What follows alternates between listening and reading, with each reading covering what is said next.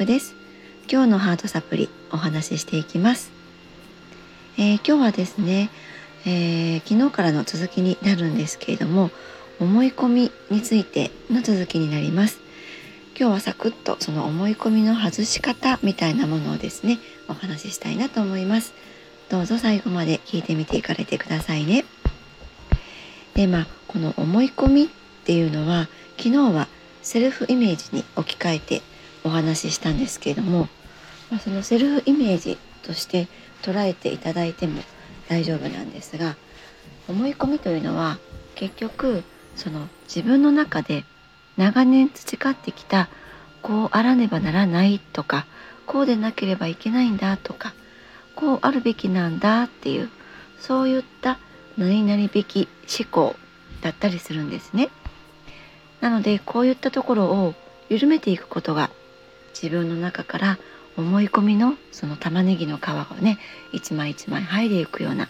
そういった作業だったりします。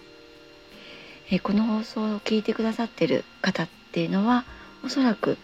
え30代ぐらいから上の方だと60代前半ぐらいでしょうか、えそういった方がきっと多いと思うんですね。あの私のサロンの方に、えー、お越しくださる、まあ、オンラインとかでもそうですけれども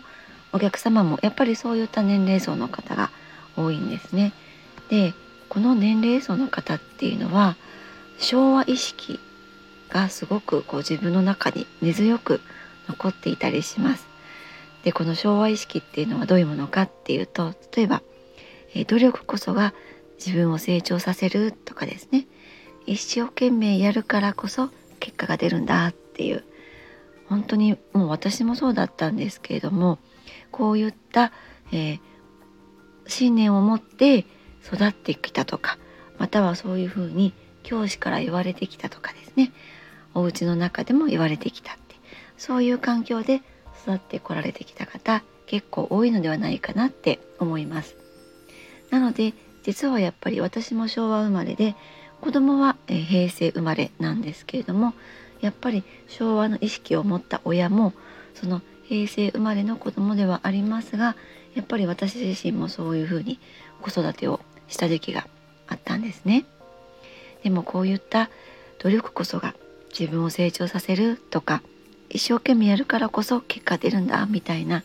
そういうのっていうのは古い思い込みだったりするんですね。あのまあなぜそういうことが言えるのかっっていうときっと多くの方はですね「えそうなの?」って思われると思うんです。だけれども人っていうのはどのみち必ず成長していくもんなんですよね。